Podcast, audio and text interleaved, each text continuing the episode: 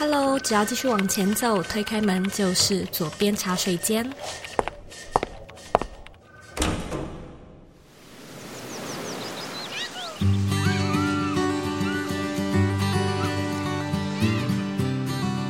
你现在在收听的是左边茶水间第两百五十一集。今天这一集呢，我们邀请到理想自己研究室的 Podcast 创办人齐娜，来与你分享她走出大学迷惘期，开始踏入自媒体，又将自媒体重新定位的历程。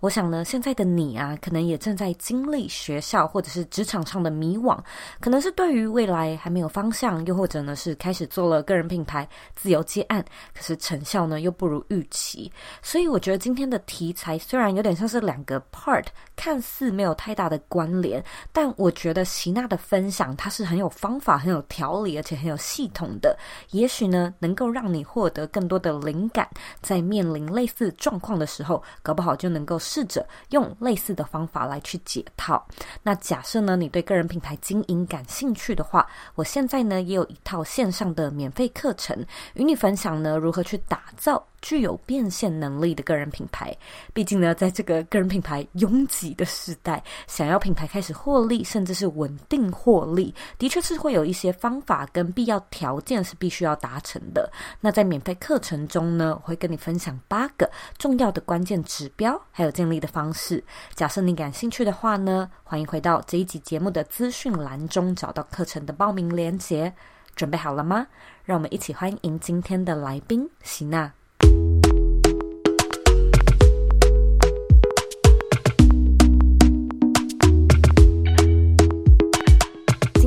非常开心能够邀请到理想自己研究室的席娜来到左边茶水间。那席娜呢，是我 Bring Your Life 的学生，所以我其实今天觉得真的是很开心，就是首先又有一个学生这么成功的把自己的个人品牌做了起来，然后后面其实你现在也展开。跟以前蛮不一样的职涯的路线，包含有做很多的演讲，然后也跟不同的教练的服务一起做合作，所以我相信很多在听 podcast 的听众，应该对席娜的故事会有很有共鸣，就是包含可能大学的时期，然后怎么样在刚毕业的时候就踏入这个个人品牌的产业。其实我觉得对。父母来说，可能也会觉得，哎，这算是一种职业吗？然后这是一种新的职涯的选择吗？所以呢，现在非常欢迎席娜，Hello，Hello，Hello，Zoe，然后 Hello，左边茶水间的听众，大家好，席娜，我相信呢，有一些听众可能还不认识你，那这边呢，嗯、一样用有趣的方式，请你呢为自己下三个关键字。好，那首先第一个关键字呢，是我现在是理想自己研究室 Podcast 的主持人，然后我的节目在谈使命探索、人生设计以及生活优化的主题，帮助大家去啊、实践理想生活。再来第二个呢，是我现在也是 An Action 的生涯以及行为优化的教练。那我们本身的教练模式是 ACP 的教练模式，透过自我同理陪伴大家去承诺行动，最后带来人生的持续进展。那在最后第三个关键字是我现。现在是心理所的研究生，那在研究的议题呢，包含错失恐惧以及孤独的主题。对，那这是我三个关键字跟大家分享。跟我们聊聊你开始做个人品牌的契机好了，因为嗯，理想自己研究室，其实我个人很能够共感这个主题，毕竟我也是理想生活设计吧，所以嗯，我很能够理解，就是你想要聊的那个核心主题究竟是什么。然后刚才听起来好像也跟你本身的科系就是心理学有关系，这有一点算是你踏上个人品牌的契机吗？嗯，我觉得多多少少是有相关的啊、呃。我觉得最影响深刻的有两个原因，一个是刚刚跟科系有关，然后另外一个其实跟我以前在大学时期曾经有一段啊、呃、比较低潮，然后忧郁、迷惘跟不快乐的时期。对，那同时我也观察到，哎，好像现在社会上很多人也不知道自己要什么，所以也觉得啊好迷惘，过得很不开心，很不快乐。那我对这件事情就特别的有共感，嗯、就觉得啊，如果我们能够知道自己要什么，而且勇于追求，其实我们是能够过上开心跟快乐的一个生活。那同时，第二个原因就是我自己本身是教育以及心理相关的背景的学生，所以其实可能多多少少有一个使命感，就是会觉得说我希望能够去推广更多心理健康的议题，嗯、然后帮助大家去过得更开心。嗯、对，所以我觉得这也是一个啊、呃、蛮大的起心动念，开始做个人品牌。你愿不愿意就聊聊这一段？嗯，那个时候不太快乐，有点忧郁的时期，大学对不对？事情就是在大二下的时候，然后有某一个学期，我过得非常的忙碌。嗯啊、呃，那时候呢，我就是身兼三个活动的干部，同时我修了二十几学分，同时啊、呃、也有打工，还谈恋爱，嗯、然后还要跟朋友 social 等等，所以同时间就是太多事情忙在一起，然后把我的身心灵就是直接压榨到我没办法负荷的一个状态。那当时就是每天都一定要喝一两杯咖啡，嗯、不然的话很容易闭上眼睛就会有一种往后倒、快要晕倒的那种感觉，就，就睡着了。对，就是很很。疲惫的那种状态，哇！所以当时最忙的情况，把自己的身心灵压榨到一个极端，这样。那其实最后的一个爆炸的点，就是在于说，已经身心很疲惫了。然后那时候带社团呢，就是也带的不好，就是有些人情世故的问题。然后再来第二个，就是当时也失恋。嗯对，所以就变成是，诶，我很在意的社团我没带好，嗯、然后我很在意的人，然后关系上也是嗯很破碎的，所以同时之间所有东西一发生，我的身心灵也来不及的去修复或者是调试，也就导致了我后面有一阵子、嗯、就是没办法很有精神、很有活力，然后很有憧憬的过每一天。最严重的状况就是。嗯我是哭着睡，然后再哭着醒，然后每天就像行尸走肉一样。我能不去上课就不去上课，所以当时的状态其实有一点到这样很低迷的一个情况。最后，最后就是啊、呃，那时候我也问了自己一句话，我就问自己说：我现在活着跟离开有什么差别吗？然后就想了一下，就发现，嗯，想不到。天哪！对，我那时候想说啊、呃，这个世界会因为我的存在而带来什么改变吗？我就想不到我到底有什么可以带来的，所以就变成我就觉得，哎，活着我找不到意义，所以我就每天行尸走肉的日复一日，持续了几个月的时间，这是当时最低迷的一个情况。嗯、那后来。因为毕竟 现在你的就是功成名就嘛，所以一定是后来我也不能说走出来，可是可能开始有一些不一样的调试。嗯，能不能够聊聊这一段？就是过了几个月之后，有什么转机吗？我觉得主要有几个吧。一来的话呢，就是我觉得在心态上，因为我过往是一个很过度努力的人，就是太用力的在生活，所以那阵子的时间呢，嗯、我就是不强迫自己努力，我就是想软烂就软烂，所以心态上有这样的调试。那再来的话，就是我觉得有三件事情，呃，蛮帮助我的。首先，第一件事情呢，就是我后来就删掉 IG 了。我以前是有个人 IG 的人。然后我就决定把账号完全的删掉，嗯、因为我就发现 IG 是一个让我很容易跟别人比较，然后很不开心的一个平台。或是我今天做任何一件事情，我好像满脑的都想着我要发现动去炫耀，但是我却啊、呃、没有好好享受我当下的事情。哦、又或是我可能会把我的情绪都直接的往 IG 上面丢，那没办法跟我内心做一个接触。那删掉之后，我觉得首先呢，它让我就是一来恢复比较平静的心情，二来也是学着跟自己对话，和自己独处，去做心情上的调试。调试到来之后，这、嗯、是这种低迷的状态，其实也还没有办法马上恢复。所以大概经过了五六个月的时间，某一天我就觉得啊，有点受够了，就觉得我我不能在这个样子，就是这么软烂的生活。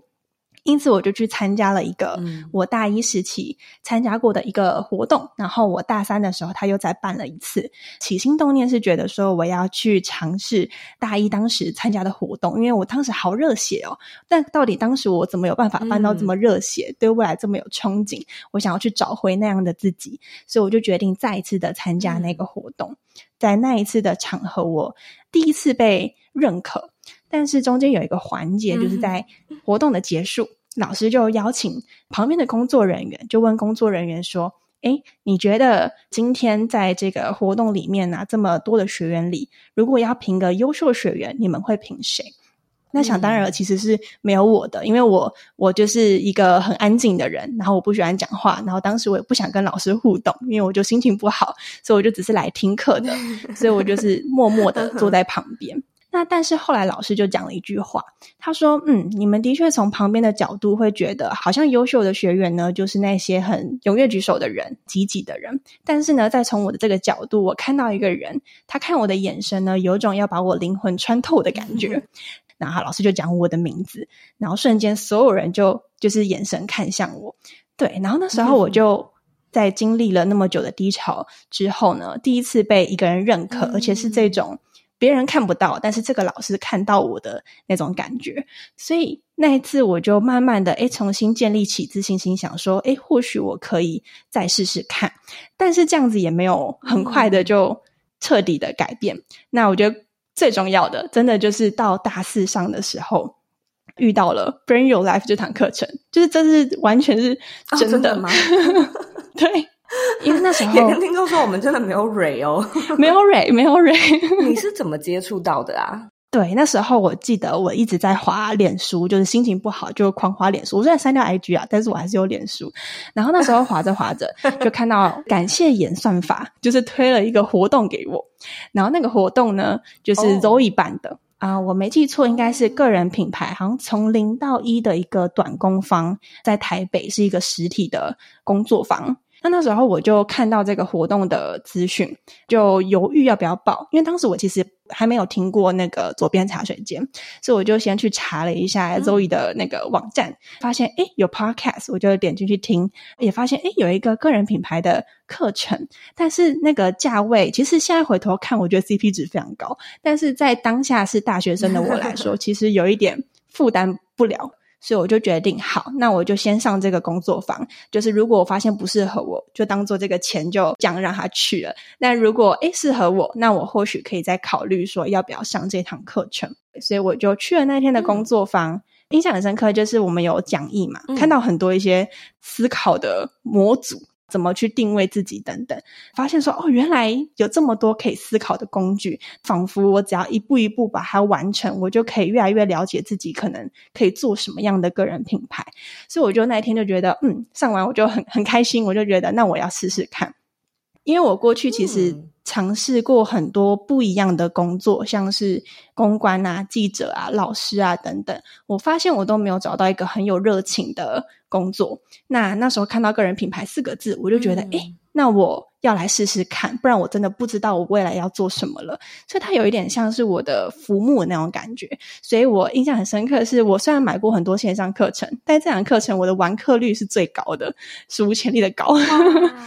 透过这一个课程之后，我就慢慢找到一个可以去。发挥自己影响力的一个方式，所以后面开始经营个人品牌，也开始做 podcast，或者是说全新的重心吧，对不对？哦，对，就是有一种啊，我找到了一个自己可以发挥的地方，很很踏实、很有重心的那种感觉。嗯、慢慢的，真的因为 podcast 节目有人回馈说，哎，我很喜欢你这个内容，你帮助很多，然后我就。啊、呃，慢慢找到自己的价值，也知道说哦，原来我可以用这个方式去帮助更多更多人，所以我觉得这也是走出来一个最大的最大的关键，就是我真的在这个地方找到自我价值感。嗯嗯，我觉得这一趟历程其实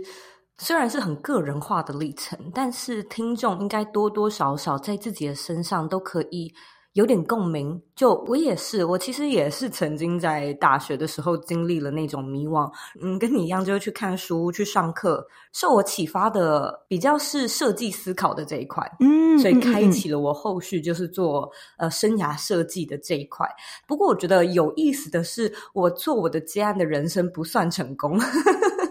收入上面完全无法支撑自己，所以我最后是回到职场找工作的。我觉得你蛮不一样的，你刚好可能在那个阶段资源也多，我觉得很顺利。就是说你的旅程听起来是非常顺利的，自己开始经营 Podcast 也收到很棒的回响。那这就算是你毕业之后开始做的事情吗？也不算毕业啦，就是你大学然后你就进到研究所了嘛。嗯，还是说你有在做其他的工作呢？我其实从刚开始做，然后是大四，然后其实我大学有多延毕一年，所以就是大五毕业后，我有短暂的去啊、呃、学校实习，接着才进到研究所，所以其实整趟历程也是大概两三年的时间，然后其中前一年多其实所获得的反馈不算多，然后我觉得真正进入到比较顺遂的状态，应该是从二零二二年开始，才慢慢的有一些起色这样子。的确，现在在做个人品牌不容易，竞争又变得激烈。那我前面、嗯、我那个前期有点像是我正在熬一锅粥的感觉，但我到底要熬多久？所以你说前面的那一年是没有什么起色的，嗯、知不知道有没有什么特别的转捩点？就是那个 click，终于好像哎有人看见了我的节目，是可能跟别人说理想自己研究室是好像会有人听过的这样子。我是从二零二零年初开始做，就是大家突然一坨人通来，通通跑来做 podcast 那个时候，真的开始被 看到。我记得是二零二一年底的时候，那当时就是我有进行算是。内容的定位就是更加去聚焦，就是因为我前一年半，我其实节目不叫理想自己研究室，然后其实是叫那个自己，主要就是谈自我成长的主题。但是因为它过于的笼统，所以呢，到二零二一年中左右呢，我就整个重新调整，我就调整了节目名称，调整了节目的内容和音乐等等，我就整个大改动，然后慢慢的就是让定位越来越聚焦。到大概二零二一年底的时候，才慢慢的，好像某一个月就突然之间收到了三个合作邀约，然后就发现，嗯，好像有点什么了。跟刚刚第一场演讲的时机点差不多，就也是那个时候开始有第一场演讲，就慢慢把成果分享出去之后，就带起一个涟漪效应，就是慢慢的可以跟大家说，哦，我是理想自己研究室的 podcast，然后甚至有开始越来越多人会在我还没介绍之前，他就可能会反问我说，哎，你是不是那个做理想自己研究室 podcast？我可能有听过你的节目啊，等等，就是大概到啊、呃、去年，就是才真的发展起来。我觉得这段历程，如果我们真的要说那个很重要的转捩点，好像是你重新定位，做了一个蛮大的转型。我觉得现在听众其实也可以听听看，就是你是怎么做的啊？就是你为什么会觉得需要重新定位，以及你说的那个重新定位，你做了哪些事情呢？印象很深刻，在二零二一年大概年初的时候，就参加某个聚会。当时呢，主持人就邀请我说：“哎，你可以介绍你的节目。”所以我就介绍说：“哦，我的节目叫那个自己，然后的理念就是希望陪伴大家成为更好的自己，然后是一个自我成长型的节目。”那当时那个主持人就回我一句话，就是有点像当头棒喝一样，他就说：“嗯，你的定位可能不够明确，因为自我成长的主题。”大家都在做，那那你的特色到底是什么？到底你的定位有没有办法更精确一点？然后用最简短的话，让人家了解你的节目跟别人不一样的地方是什么？那的确，我回去看我的数据，其实一直以来也都没有很大幅的起色。对，因为我过去所做的主题呢，可能就是自我成长，涵盖的内容很广，就包含自媒体经营，然后一下又讲健康，一下又讲心理，一下又讲生涯，就是跳来跳去的。所以从那一次之后，我就想说，嗯、好，那我要来做整体的更动。那我总共做了大概五个更动。首先，第一个是名字的部分，我做了调整。二零二一年年中左右，我的重新定位改成理想自己研究室。主要的一个原因就是说，那个自己这个词，其实第一次听到这个词的人，不会很明显知道说这个到底在干嘛，就是什么自己，就是自己是到底是跟什么有关。嗯，就是说讲什么好像都可以，讲感情也可以这样。讲职涯也可以，讲家庭也可以，对，真的就是很广，然后也看不见说，诶，这个节目到底要带给大家什么？所以后面我就重新的设定名字，然后我就想了三个词，就是理想。自己跟研究室主要的发想就是说，诶，自己是一个我很想保留的元素，因为我希望大家去认识自己。在理想呢，就是我希望大家去思考说最想要的生活是什么。那研究室的话，主要就是回扣到我自己本身是一个很喜欢思考原理或是思考最根本的议题，就很喜欢去研究东研究西的人，所以我觉得也蛮符合我的一个节目的思路，所以就结合这三个词。嗯对，而且那时候你就是开始变成一个研究生了，所以其实也跟你本身在做的事情很像。真的，就是可以把研究的东西放到节目上。对，所以调性就是很快的这个词呢，相比那个自己，就会发现说它是一个呃有愿景，然后也有一点节目的调性的特色的用词。再来第二个换的是 slogan，因为我以前的节目的 slogan 叫“一起成为更好的自己”，但我后来想想，我就发现，嗯，这句话其实超多人在用，所以我就想说不够有特色，那我就。结合我的名称，就是节目名称，我就想了，在理想自己研究室，让你的理想生活进行式。一来有押韵，二来扣我的节目名称，三来就是有一点特色，嗯，也可以让人家看得到这个节目的愿景是什么。嗯，再来第三个是。就是呢，我有去设定这个节目的三大主轴，第一个是探索使命，然后第二个是人生设计，第三个是生活优化，然后就可以让人家快速知道说，哦，这个节目的三大概念是什么。那这个部分我就是去回想自己生命经验里面，自我成长方面，我到底最 care 什么，我到底最在意什么？那我就发现，诶，生涯的议题是一个我一直以来都很关注的，就是我我希望知道我自己要什么。然后我也希望去达到我要的东西。诶，我发现这是一个我本能上就很爱思考，也希望能够帮助大家的领域，所以我就决定聚焦在这个方向，发想出刚刚那三个主轴，所以让大家可以很快速知道这个节目呃想要带给大家的是什么。那再来第四个跟动就是大头照，就是让它变得比较有人味，因为我后来就请我的朋友帮我画了一个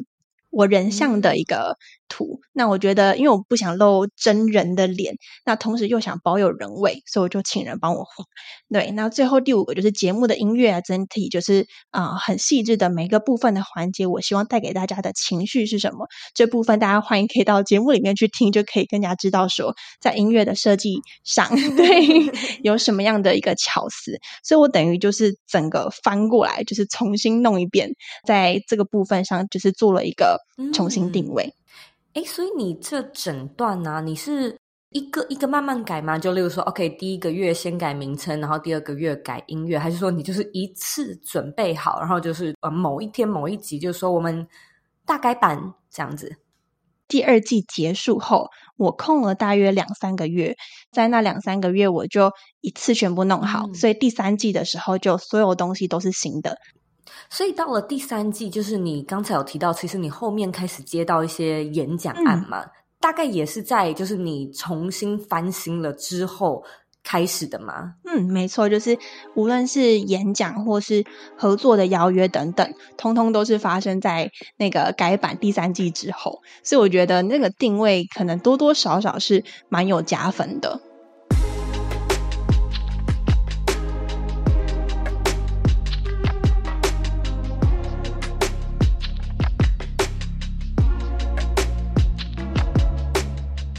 品牌正逐渐走向饱和与红海。如果现在来经营自媒体，究竟是否还有机会？应该要如何规划才能避开陷阱，少走冤枉路，少花冤枉钱呢？你需要的是精准的成长攻略。更简单的来说，你需要的是一张教你如何从零打造具有变现能力的个人品牌地图。邀请你呢一起来参加我们的线上免费课程。因为呢，想要设计一个成功且有稳健 revenue。model 的自媒体其实有几个很重要的关键指标是一定得达到的。那在这堂免费课程中呢，你将会获得一套经过数百人验证过的品牌规划法，通过建立正确的逻辑并遵循 roadmap 的步骤顺序，你就能够建立出具有变现能力的个人品牌喽。想要报名免费课程，请直接在网址上输入 z o e y k 点 c o 斜线 b y l m i。N I，或者呢，回到 Podcast 资讯栏里就可以找到相关的连接。让我们一起学习品牌规划的正确逻辑，找到更适合你的成长策略。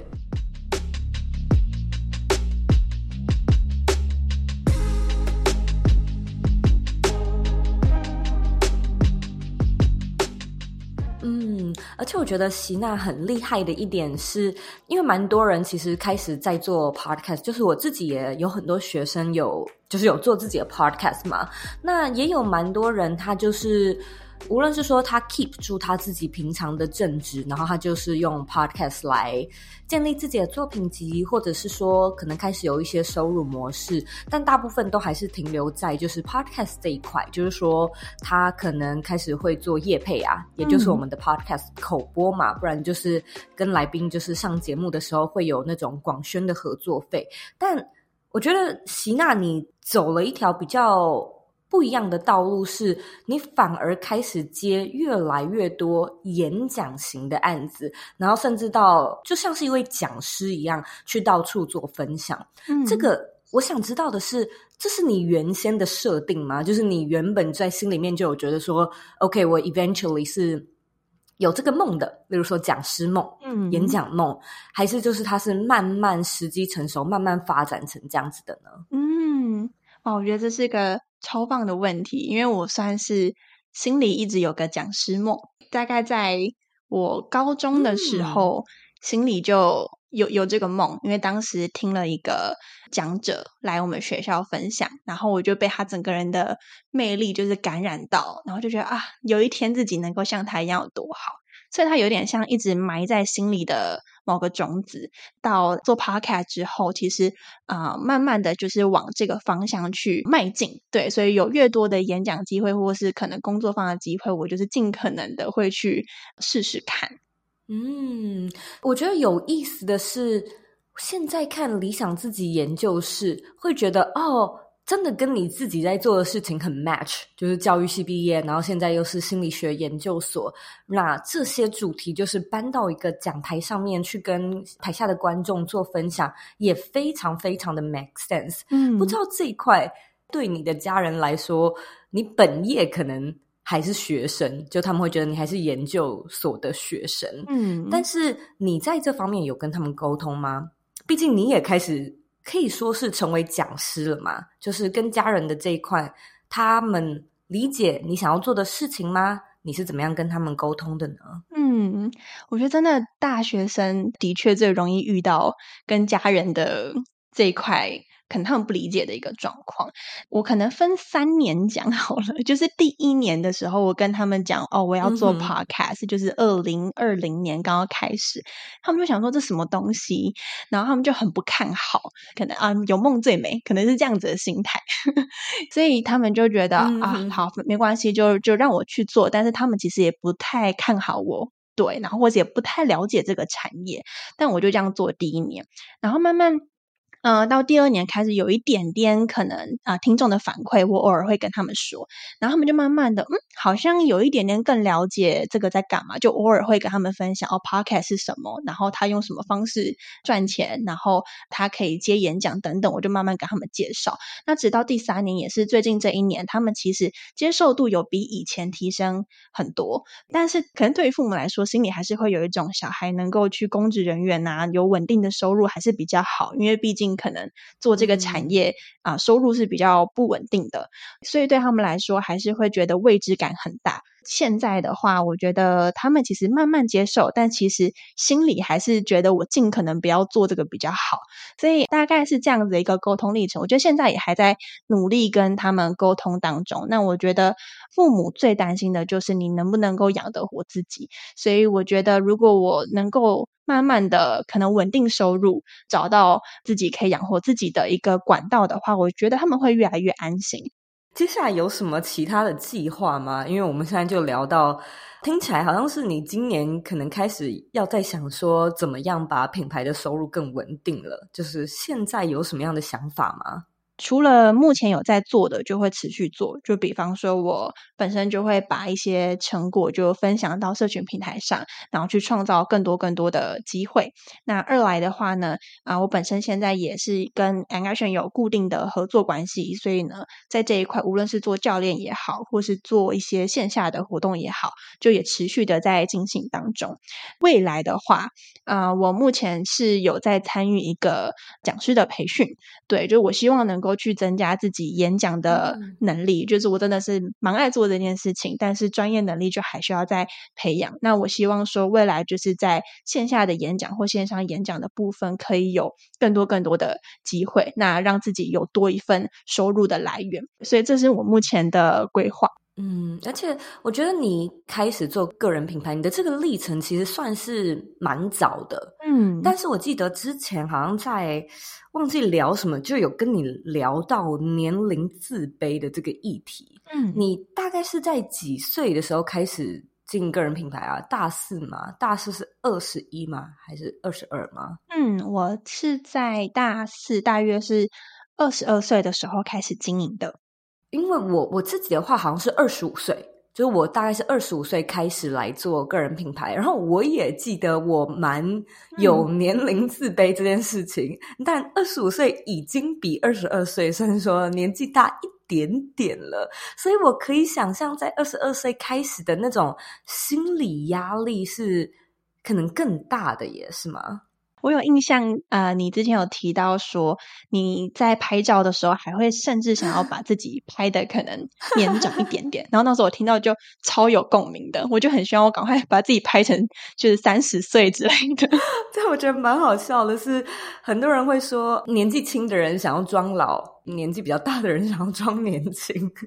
我其实也觉得可能跟主题有关啦。嗯、就是我们讲的这些主题，好像外界都会觉得说，你至少要有一点的人生历练吧。嗯、你太年轻，怎么可以讲这个主题？你生活都还没有真的过那么长的时间。所以，其实我一开始的做法就是，我都尽量不讲我自己的年纪。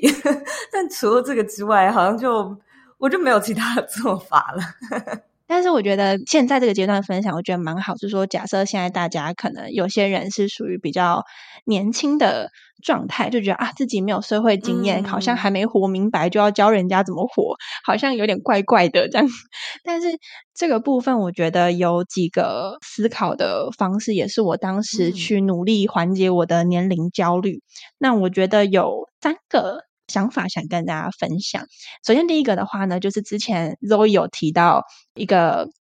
概念，像有时候我们在做个人品牌，先不管年龄好了，有时候我们只是能力有差距嘛，就是有些人可能非常专业，有些人可能就是普通专业，有些人就是新手。那有时候就觉得，好像我一定要达到就是最专业专家等级，我才能出来教人。但是 Zoe 之前就分享说，其实你今天可能啊、呃、能力中间，你还是可以教新手，嗯、就是你已经比他厉害一点点了，所以其实你是可以去教新手的，你不一定要到最专家等级，你才可以出来教人。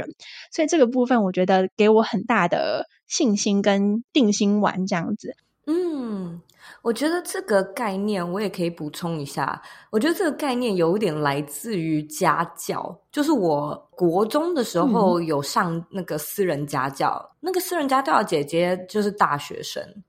所以我现在在想哦，我就觉得哇，从来都没有想过，对于一个大学生来说，他可能自己心里也、嗯、也很紧张吧，就是要去教课带学生这样子。可是对我那时候是国中生，我也会觉得哇，大姐姐教我英文，教我数学这样子。所以其实这个你在那个当下，你你可能的确是高中生等级。可是不代表你不能去教国小生，可是对国小生来说，他就会觉得哦，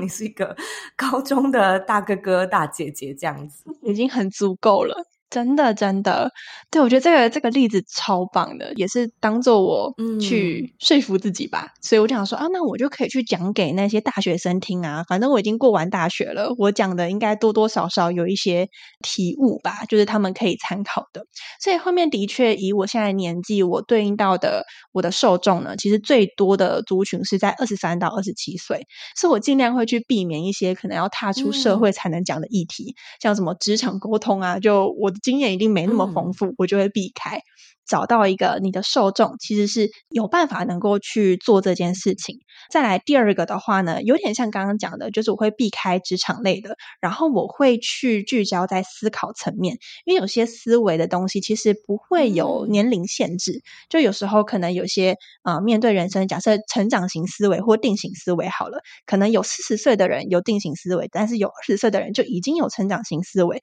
像这种思维的东西，它其实是不被年龄所局限。我如果聚焦在分享思维的东西的时候，其实比较可以去克服这个年龄上的影响。那我就尽量不要去讲可能需要社会经验才要谈的议题，因为那个一定会因为你的社会经验的丰富程度而影响到你讲的深度。嗯、然后最后第三个的一个心态是说，我觉得我们可以有个心态，就是我们和听众一起成长。像很多人会分享说，阅读一本书，我的心得是什么，或者是我今天学到了某个概念，结合我的经验分享给大家。像这种分享的心态，然后呢，我觉得跟听众一起成长的一个角度呢，会让自己在做这个个人品牌或是做内容分享的时候压力小许多。所以这几个算是我自己在调试年龄焦虑上面主要的几个呃想法跟思维这样子。嗯，我觉得这段听了，听众应该会非常有收获，尤其是年纪比较轻的听众，很 solid，就是真的告诉你，哎、嗯，有这样，还有那样，第三种测试的方式，或者是调试的方式。如果现在你觉得自己有一点点年龄自卑的话，也可以试试看刚才喜娜提到的做法。嗯、我觉得你现在呢，能够有这样的一个成绩，自己必定是付出了非常非常多的努力。但是有没有一个特质，或者是你的信念，或者是你的心态？你觉得哇，就是因为我有这个心态，它真的是助我一臂之力。在心态上面去做好每一件小事，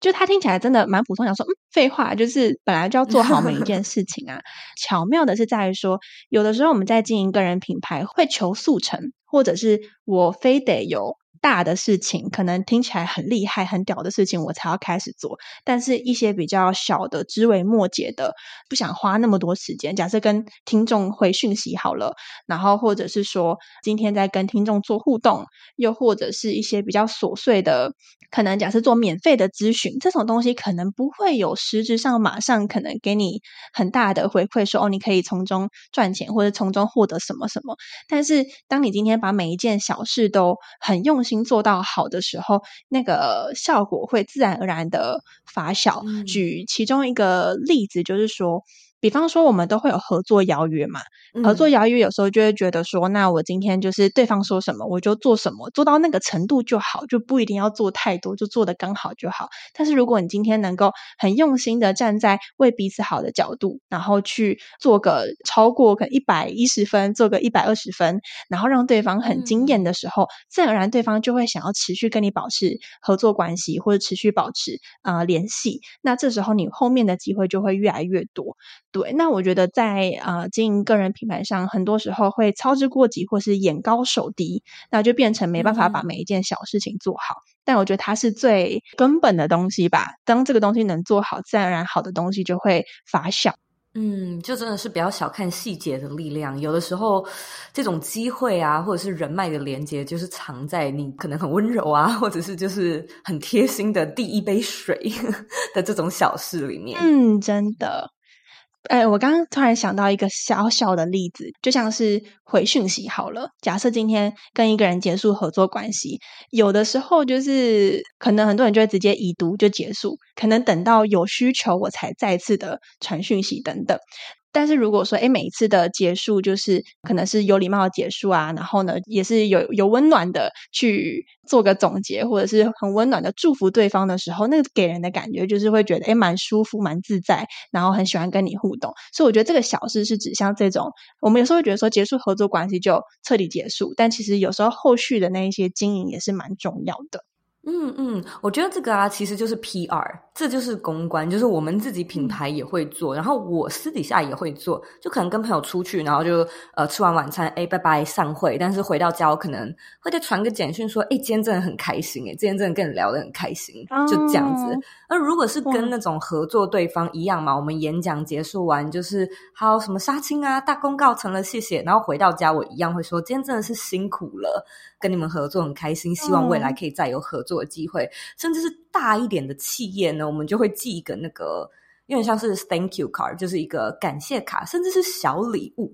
就说哎，这次真的很开心有这样的一个合作机会。嗯、其实这个在企业里面就是有一种，你就是公关在做的事情，就是我们去维系一些好的感情。简单来说，它会有一点像是一些小动作。就是一些、嗯、呃，可能让人家觉得很贴心的举动，可是我真的觉得有做差非常的多，所以也非常推荐听众可以开始多这种小动作。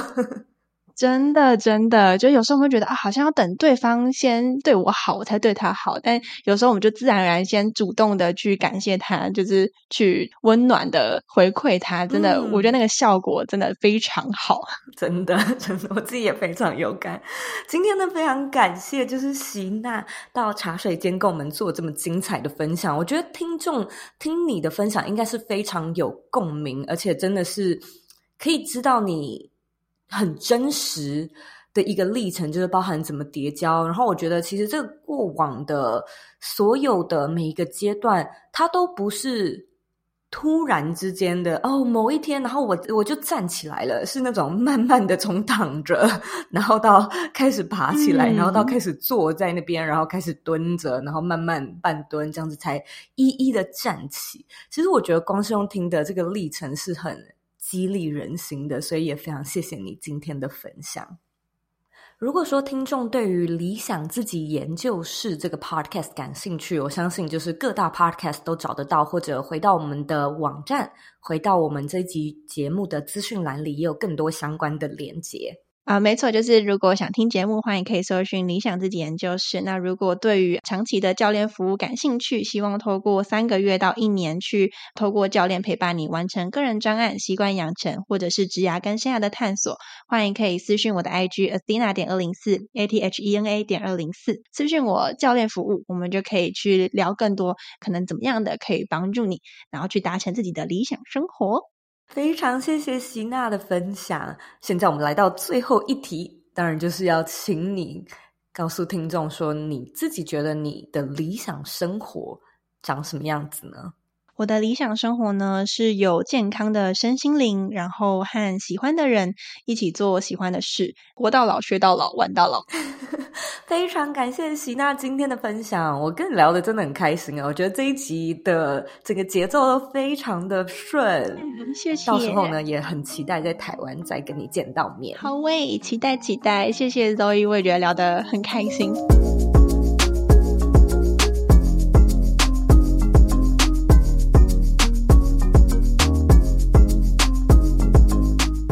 重点整理一。席娜在大学时期呢，非常的忙碌迷惘，严重的时候呢，甚至经常是哭着睡，哭着醒，甚至不晓得当时活着跟离开究竟是有什么样的差别。那经历了这一波的低潮，真正让她爬起来的转机呢，先是从心态开始调整。席娜发现呢，过去的自己是过度努力，是很用力的在生活，因此呢，她开始不强迫自己，然后允许并且接纳自己的情绪。再来也。因为在学校的活动中被老师认可，他再次建立自信，开始尝试经营个人品牌，并且呢，从中找到全新的重心和能够发挥自己影响力的方法。所以，我认为，如果现在的你正身处在低潮当中，你要知道这是一个过程，它可能不是你明天就会马上好起来的。但是呢，任何的好的感受、好的经验呢，它都有机会层层的堆叠，让你慢慢的从躺着。变成坐着，坐着变成蹲着，然后蹲着再站立、走路、跑跳，到最后的飞翔。每一个小的元素呢，都有机会推使你从低潮中慢慢的走出来。二。虽然找到了能够发挥影响力的新重心，但经营 Podcast 一阵子的希娜还是觉得自己的节目主轴太跳了，不够的聚焦。因此呢，她做了五大更动，将品牌重新定位包装，其中包含呢节目的名称换名字调整、图片的调整、节目的音乐的设计，并且设计一个更有特色的 slogan，有明确的愿景目标，再搭配三个节目的主轴，让整个整体的定。定位呢，对观众来说是更鲜明、更有辨识度的。因此，不论你是不是在做 podcast，或许你也可以思考看看所谓的 rebranding。在我的课程《Bring Your Life》里面，其实我也一直在教导非常类似的概念，就是你要怎么样去帮你自己的品牌找到更有辨识度的好定位。如果说不知道要怎么着手的话呢，我觉得从席娜今天建议的这几个方向开始试试看吧。三，最后呢，我们聊到年龄自卑的问题。希娜提到，因为自己长期以来呢都在讲类似 coaching 的内容，所以也经常会怀疑说自己是否已经把人生活明白了。然而呢，真正让他突破盲点的思考方式是从分享专业到分享经验这之间的差别。我相信呢，你永远都能够找到比你更年轻，甚至是说比你更年长，但是更没有经验的人。只要你能够避开你真的没有什么经验的议题，然后用分享的心态与观众一起成长，就能够大幅度的去减轻年龄自卑的焦虑感。最重要的是呢，不要去小看细节的力量，尽量。把每一件小事都做好，每一个小动作都是帮助你去累积专业、累积好感度的加分点。非常感谢你今天的收听，今天的节目是不是挺精彩的呢？尤其我觉得席娜的分享真的是蛮有系统的，可以说是干货还有故事兼具的一集采访，我自己呢也听得津津有味。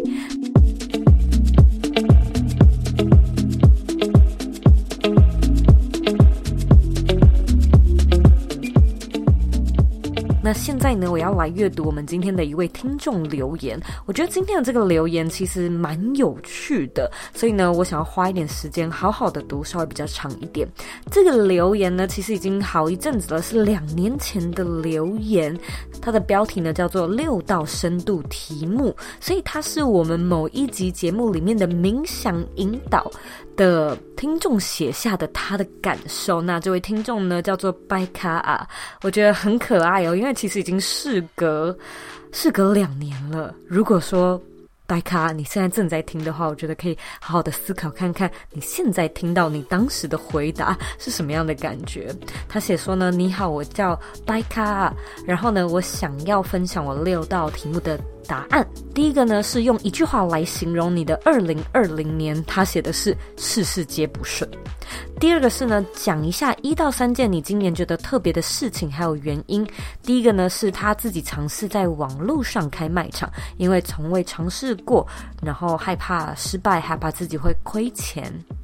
第三个问题是呢，写一下一到三件你今年最骄傲的事情跟原因。他写说呢，让我学习到员工与主管的沟通方式，因为现在呢，在职场上面，老实说，常常看到因为什么跟什么导致主管们吵翻天，又或者是员工跟主管之间的沟通问题，而从中呢，不仅学到包容，也学到了态度的重要性。那第四个问题是呢，他今年学到的最重要的一件事情，一样是人跟人的沟通。第五个问。题是呢，因为新冠肺炎，就是那时候二零二零刚 COVID 嘛。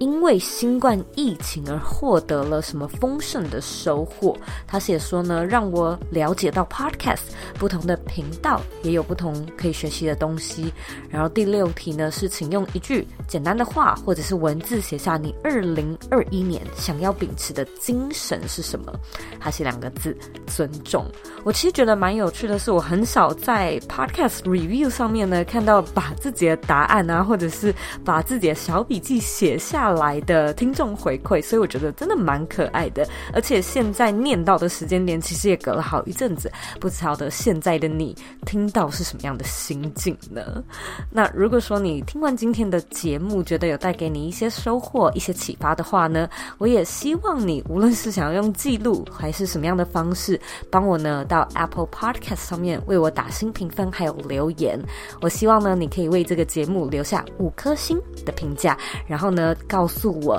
你现在正在收听的是哪一集，以及你喜欢这一集的什么样的地方。别忘了呢，按下订阅键，订阅这个节目，也把这个节目呢分享给身边你认为会有需要的人，或者你认为很重要的人。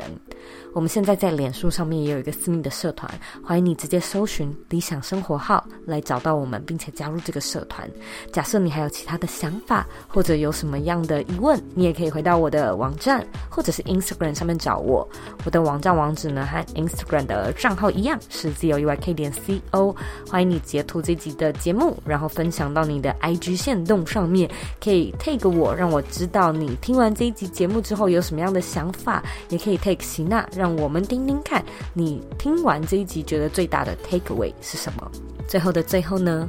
我知道你是非常忙碌的，我也知道呢，你可以选择去做很多很多其他的事情，但是你却选择来收听这一集的节目，而且还听到最后，我是真的非常非常的感谢你。现在呢，我也想要花一点时间跟你说，你是你人生的负责人，